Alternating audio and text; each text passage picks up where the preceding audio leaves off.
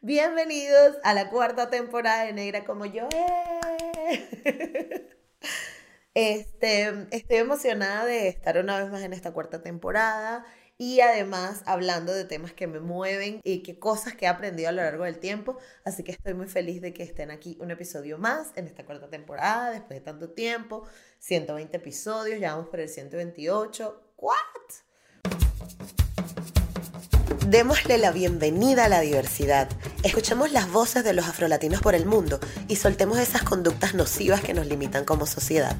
Soy Gisette Rosas y esto es Negra como yo, el podcast.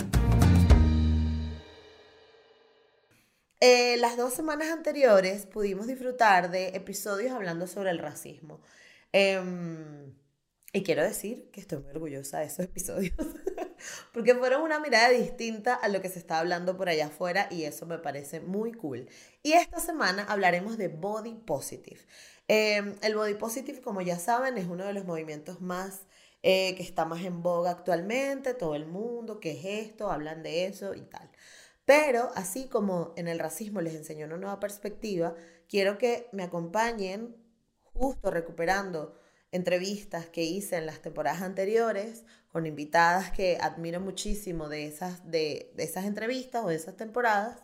Y mm, nada, que me acompañen con ellas a entender cómo funciona el body positive, qué es, cuando hablamos de amor propio, tenemos que entender que no solo estamos hablando de, un cuerpo, sino que estamos hablando de nuestra identidad. Y por eso es que yo siempre conecto, eh, o desde que empecé a hacer el podcast me interesé tanto en el tema del body positive, porque yo siento que es una forma emocional, psicológica y un mindset en el que uno se mete muy chévere para entender también que no somos como personas negras. ¿Por qué? Porque el body positive habla de los cánones de belleza y de cierta manera las personas negras, además de nuestra cultura y todas las problemáticas que existen a raíz del racismo, también nuestra imagen se ve comprometida y el body positive yo creo que ayuda a afianzar todas esas emociones eh, lindas que debemos recuperar nosotros mismos.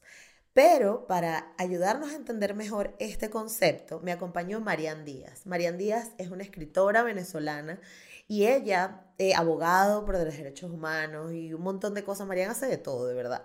Pero em, una de las cosas más cool que, que nos hizo ver Marian es que nos hace entender que no solamente nos vemos, sino que somos un cuerpo. Escuchen bien lo que tiene que decir Marian al respecto, que está bien interesante uno no tiene un cuerpo, uno es un cuerpo. Y que esa noción de tener un cuerpo precisamente nos aleja mucho de, del cuerpo y nos permite como señalarlo, como decirle, no, es que esta, este brazo está gordo, ¿no? este, pero yo no tengo un cuerpo, yo soy mi cuerpo, yo soy mi cuerpo. Eh, mi cerebro, por ejemplo, que es lo que yo más valoro, este, dice mi terapeuta de nuevo, ¿no? Es que tú estás, tu identidad está basada en tu inteligencia. Y si tú estás tonta, porque a veces estoy tonta por todas las cosas, que, los problemas de salud que tengo, claro. este, si estás tonta, entonces tu, identidad se derrumba, ¿no? Ya, claro, pero es que, es que la inteligencia está en el cerebro, el cerebro es carne.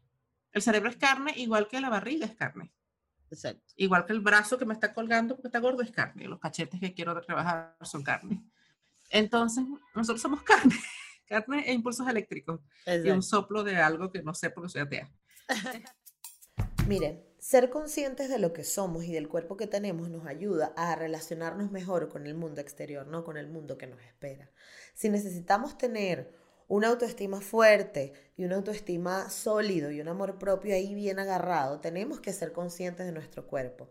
Y Además de lo interesante del concepto anterior que nos dio Marian, ahora quiero que escuchen esto, porque es una perspectiva bastante realista de nuestros cuerpos y me parece muy interesante para poder descifrar todo esto que es el body positive. Eh, es más importante estar sana, eh, es más importante ser fuerte. Y cuando pienso en cosas como que me dicen, bueno, tienes que rebajar los 30 kilos, tienes que rebajar los 30 kilos, no porque este, no sirve la ropa, sino porque eh, para poder hacerme todo lo que necesito hacerme para ver si puedo tener un hijo, quizás. Eso pasa por bajar los 30 kilos. Y yo pienso, bueno, también tengo que ser fuerte, porque si yo pretendiera tener un hijo mío adoptado, tengo que poder cargarlo. Exactamente. Tengo que poder levantar cosas del suelo. tengo que poder, no sé, agarrar al brecho con esta mano y al carrito con la otra. O sea, tengo que tener fuerza. Entonces, finalmente, eh, es como conciliar esa cuestión que es por un lado la, la, visión, esta visión hipercrítica que viene de la sociedad que nos dice, bueno, eres una gorda fea. A mí me lo dicen todas las semanas en Twitter, gracias, ya, yo sé que... El, el, el, el, ofendido de la semana, Sí, sí, gorda, fea, asquerosa. Ajá, ok. okay. Em, ya, pues, anda, anda, anda, los dientes, muchachos, de verdad. Exacto. Entonces, y conciliar la otra noción que es, bueno, este, este es el cuerpo que me ha permitido hacer todas estas cosas, este es el cuerpo que alberga y contiene mi cerebro, que me permite hacer todas estas cosas. Este, no me voy a poner cursi a decirte que es mi corazón que ama, porque pues, uno ama con el cerebro también. Pero todas esas cosas eh, conciliar esa visión externa de la sociedad, que es como de un odio muy profundo, con eh, un poco de gratitud, porque finalmente lo, lo, que terminas haciendo es vertiendo todo ese odio en ti, o sea, no estás, tú no eres tu cuerpo, tú te eres a ti misma. Esa es la cuestión. Exacto. Entonces, es bien duro, o sea. Quiero agradecer a Marian por darme la oportunidad eh, de esta entrevista, porque ah, es una de mis favoritas, la verdad, debo decir. Y mm, todo este tema del cuerpo nos lleva a un mito que existe alrededor del body positive, que es la salud, ¿no? Y que, y que, el, body positive promueve la obesidad y que el body positive y todas estas cosas nocivas alrededor de los cuerpos gordos o los cuerpos no normativos. Em, entonces, eh, para esta parte de la entrevista me emociona mucho porque van a escuchar a Mara Jiménez. Mara Jiménez, esta entrevista la grabamos en el verano del 2019. Imagínate tú, por allí, ah, antes de la cuando éramos unas inocentes palomillas que no sabíamos lo que era una pandemia mundial. no, pero más allá de eso, eh, Mara y yo en ese episodio hablamos de los mitos del body positive. Y em, uno de esos mitos es ese, ¿no? Eh, que el body positive promueve la obesidad. Y yo quiero que escuchen lo que Mara nos dijo en ese momento al respecto nosotras, me incluyo creo que nos incluyo a las dos, nosotras lo que intentamos es normalizar que si tú, por el motivo que sea, no puedes o no quieres em, vincular tu vida al cuidado de tu dieta, de tu ejercicio a diario, tal, por el motivo que sea, pues que sientas que estás apoyada, que tienes el mismo derecho a los demás a querer tu cuerpo, a respetarte, a amarte, sino que no tienes que seguir el mismo patrón de entrenar tres veces al día o tres veces a la semana, ir al gimnasio convencional, con pesas, con, con, todo esto, ¿no? Que es como se nos encastilla mucho y entonces el body positive no pretende que todos seamos gordos. Lo que pretende es que si tú eres gordo y por el motivo que sea no puedes comer todos los días verdura o no te apetece o no te gusta o no puedes mantener una dieta súper estricta y entrenar de una manera igual a la de otros, pues que no sientas que eres un bicho raro, porque para nada. Cuando somos conscientes que el body positive no solo es un tema de aceptación, como vimos en la primera parte, sino que es un tema también de entender cómo la sociedad se relaciona contigo y con tu cuerpo, eh, nos encontramos como en un momento bien difícil de gestionar, porque son, es como entendiéndonos cómo me ve el resto de la gente, será que si me pongo esta falda, estamos cuestionándonos todo el rato, ¿no? Hacia afuera, pero también hacia adentro, este cuerpo, no estoy conforme, ¿por qué tal, bla, bla, bla? Eh, pero hay herramientas y hay tips que mi invitada, María Jiménez, nos dejó para entender o para darnos ese amor que a veces hay días que sentimos que nos hace falta. Escuchémosla creo que lo, es el mejor tip que puedo dar mm, y, el mejor consejo es respetarte. ¿Por qué? Porque durante mucho tiempo, cuando tenía un día malo, no me permitía tener ese día malo. Y era como, no, no, no, porque yo tengo que amar a mi cuerpo, tengo que estar bien, tengo que estar bien. Entonces, eso me generaba mucha más ansiedad. Entonces, creo que lo mejor cuando uno está mal es aceptar que está mal. O sea, es transitar esa sensación de decir, vale, pues sí, mira, hoy no me gustó, hoy es que no, no me, no me sé Y hacer cosas que me gusten. Es decir, si yo sé que hoy, mm, por ejemplo, no tengo necesidad de salir a la calle porque sea un domingo, porque no tenga... Bueno, y además eso me facilita el no tener que vestirme, no tener que enfrentarme al espejo, ¿no? Que muchas veces es lo que te, te genera más, más malestar. Entonces cambiarlo por actividades que me gusten. Comer algo que me guste, un plan que me guste de ver una película divertida, una película del estilo que más yo quiera, una serie que me guste muchísimo, leer, la actividad que sea, como darle al cerebro algo que sí me gusta y que sé que no depende de mi físico, pero desde el, desde el respeto. Uno de los términos más usados en el body positive y al que, con el que nos tenemos que relacionar siempre eh, es el amor propio, este tema del amor propio, qué es, cómo se come, por qué nos hablan tanto del amor propio, porque todo el mundo te dice, no, es que tienes que tener amor propio, ta, ta, ta. Em, y a veces confundimos lo que es tener amor propio. A veces pensamos que es estar todo el día mirándose al espejo diciendo que bella soy, o tener el teléfono lleno de selfies, o ir y matarnos en el gimnasio. Y para entender mejor el concepto del amor propio, me acompañó Ángela Blones. Ángela es influencer, especialista en marketing, y ella me ayudó a entender este concepto mucho mejor. Escúchenla.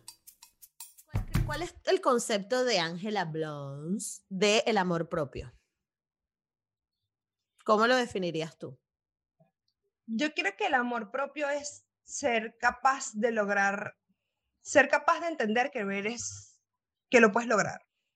Dar un paso a la acción. Creo que el amor propio para mí es dar un darle paso a la acción. Em, y a la acción, a veces la acción es sentarme en mi cama, roparme y decir, no, no quiero nada con nadie. Eh, la acción de decir no es, es, parte del amor propio, pero es una acción. Me explico, yo creo que la gente no lo ve, la gente lo ve como que, bueno, es un cambio de actitud, un cambio de estado, ¿no? Y en realidad es una acción. Y la acción es una decisión. Entonces, creo que el amor propio va de eso, de, de, aprender a tomar acción. No me siento bien, tomo acción no, no, no estoy de acuerdo con esto, entonces, bueno, ¿cuál es, ¿qué es lo que tengo que hacer para cambiarlo? Em, porque a veces la gente cree que el amor propio es verse en el espejo y decir, ¡qué bella! Dios mío, cuánta belleza.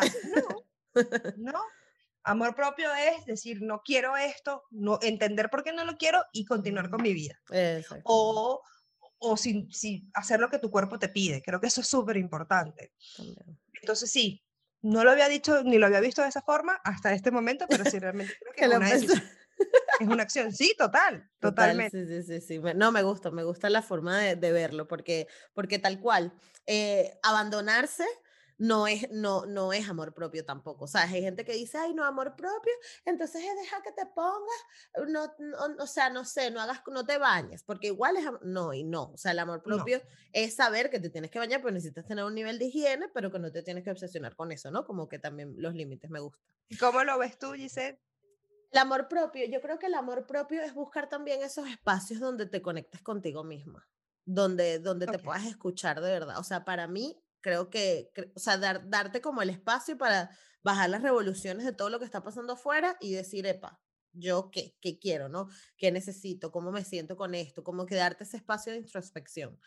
Que, que mucha gente no lo tiene y por, precisamente por eso te lo digo, porque la gente dice, no, bueno, tener autoestima es tal, pero, pero a veces a veces ese, ese supuesto autoestima que tienes es, porque hay una carencia de algo, ¿no? Y, que quieres hacer ver a la gente que eres súper seguro y que, ¿sabes? Y que no es genuino. Entonces, tener ese tiempo para hacer introspección de qué cosas te incomodan, por qué no me respeta en este momento, tal, para mí es amor propio. Y el trabajo de Ángela Blones ha hecho que estemos enamorados de ella todo el día, de ver lo que vive, las cosas que hace, los eventos, lo mucho que nos enseña. Y además de esto, Ángela se ha convertido en un referente del body positive para las mujeres y por eso eh, estuvo conmigo en el podcast. Pero hablando de referentes, quiero que entiendan que esto es demasiado fundamental a la hora de hablar de body positive, porque muchas veces lo relacionan con el hecho de que eh, como hablamos antes, ¿no? De que fomenta la obesidad, de que no hay respeto, de que la salud, y hay como muchos paradigmas, pero la única forma de romper con todas estas dudas que tenemos del mundo exterior es teniendo referentes. Referentes como el que tuvo Luta Cruz, que me acompañó también en uno de los episodios favoritos de este podcast, creo que de la familia negra como yo, porque a Carmen le encanta ese episodio, a mi mamá le encanta ese episodio, o sea, siempre hablamos de ese episodio porque la historia de Luta justamente eh, es una historia que cambió radicalmente gracias a un referente. Que cuando tenemos un referente positivo en nuestras vidas que nos hace ver que no tenemos ningún problema y que podemos existir, eso hace que tu perspectiva cambie con el mundo, que te sientas mucho mejor, que salgas a la calle con más fuerza y que a veces esos días en los que no te sientas tan bien con tu cuerpo, porque es una realidad, lo podemos sentir y está bien, Pero tener un referente hace que tú digas, "Mm, bueno, si ella puede, yo también. Eso creo que es la, de las cosas más básicas que tienen los referentes. Y, y Luta cambió su vida radicalmente gracias a un referente. Escuchamos su historia. Estaba viendo un conversatorio de unas chicas disidentes que son colombianas que se llaman Posa Suto, em, son mujeres negras, y estaba viendo este, mm, este conversatorio y una de las chicas em, comentaba que, que, tiene- que tenía barba, que tiene barba y que se la estaba dejando crecer. Y claro, en la cámara no se veía mucho, pero yo empecé a preguntarme y dije, ah, hay otra mujer negra con barba. Ok, porque solo había visto una chica que se llama, que creo que Had Makur, una cosa así, que no, no tengo conocimiento de dónde es, pero la vi una vez por televisión. Fue todo lo que yo había visto de mujeres con barba. Y eso fue cuando tenía como, no sé, 13 años. Resulta que en, en este año vi este conversatorio y la vi a ella y me inspiré mucho con esto. Y dije, ok, voy a dejar crecer mi barba también. Y la busqué y la escribí y le dije, oye, mira, yo también tengo barba, gracias por inspirarme, me voy a dejar crecer la barba también y te voy a ir mostrando. Guau. Sí, y, y como que me dijo, uy, qué bueno, yo no conocía a otra mujer negra que tuviera barba y empezamos a conversar. Y resulta que mi barba en, en dos semanas ya estaba muy grande, muy visible. Y a mí al principio me empezó a generar problemas de identidad, porque como que en un momento no supe qué ropa ponerme. Como que me abrumé con eso y dije, ok, no me había conocido, no sabía cómo era mi rostro, quién soy, quién es Luta, Mm, ¿Y quién, quién soy. Y dije, ok, tengo que dejarme, dejarme fluir. fluir. Y, y empezó a crecer todo, me empezaron a crecer los bigotes y, y eh, de verdad empecé a quererlo, empecé a acariciar mi barba, mis bigotes y dije, ok, esta soy yo y me gusto así. Empecé después con mis piernas porque tengo un montón de pelo en las piernas. Ya, la verdad es que sigue siendo muy complicado. Ok. Yo a veces siento miedo eh, al enfrentarme a ciertas personas mm, porque sé que hay mucha ignorancia con el tema y la gente me sigue preguntando si yo soy trans. Claro. Em, por ejemplo, el otro día me pasó, fui a la casa de una amiga, ella vive en un hostal y ella es fotógrafa y hace trabajo audiovisual, que fue la chica, la Olimpia Lolo, la que me hizo el video muy bonito que tengo en mi Instagram. Y mm, fui a su casa y estábamos cenando y una chica me dice, mm, yo estaba, porque a mí la verdad se me olvida que tengo barba. Claro. Sí, entonces como que ya estaba conversando con ella muy bien, así, y va una chica que estaba tomando sopa al lado y me miraba. Pero yo no tomo atención porque antes me miraban ya porque era mujer negra, entonces digo, ah, ya, que me miren por lo que quieran, ya no me importa. Y va y me sigue mirando y yo dije, ah, parece que es por la barba. Ah, pero no tomé atención. Hoy ya no, me, ya no es tan terrible, pero al principio sí. Y me dice así, eh, tú eres trans, ¿verdad? Me dice. Y yo la miré y le dije, no, soy una mujer igual que tú. Y me dijo, no, pero tú eres trans. O sea, no naciste mujer.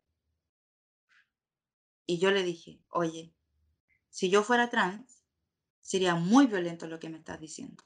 Claro. Y Además. siendo mujer, es muy violento lo que me estás diciendo.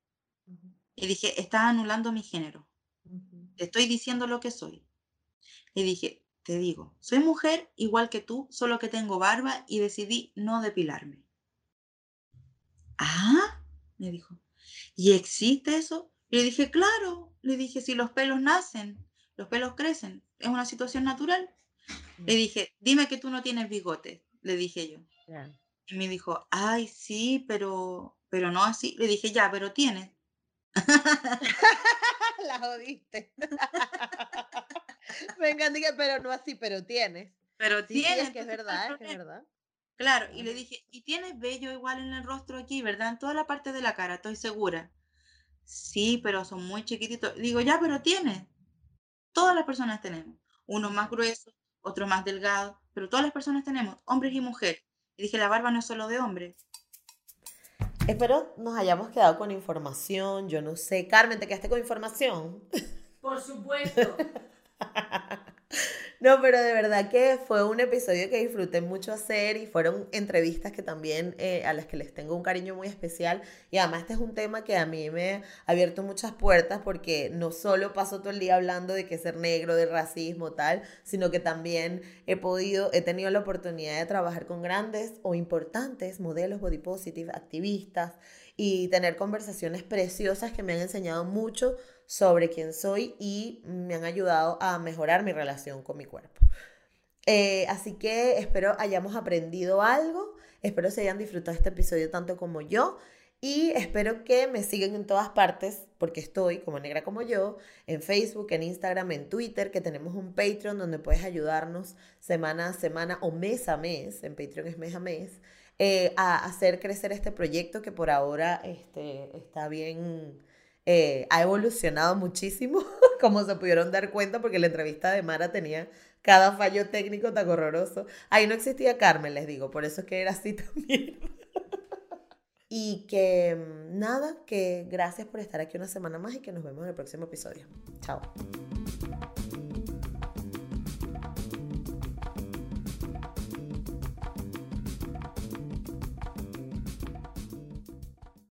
¿Y tú sabes cuál es tu peor error? La realidad es que nadie queremos hablar de ellos. Pero ¿qué pasa si entendemos que ese gran error puede ser mi mejor error? Todos, absolutamente todos los necesitamos para seguir evolucionando y para seguir creciendo. Así que en este podcast te invito a explorarlos a través de invitados espectaculares. Esto es Mi Mejor Error con Dani Merlo. Mi mejor error con Dani Merlo está disponible en Spotify. It is Ryan here and I have a question for you. What do you do when you win? Like are you a fist pumper?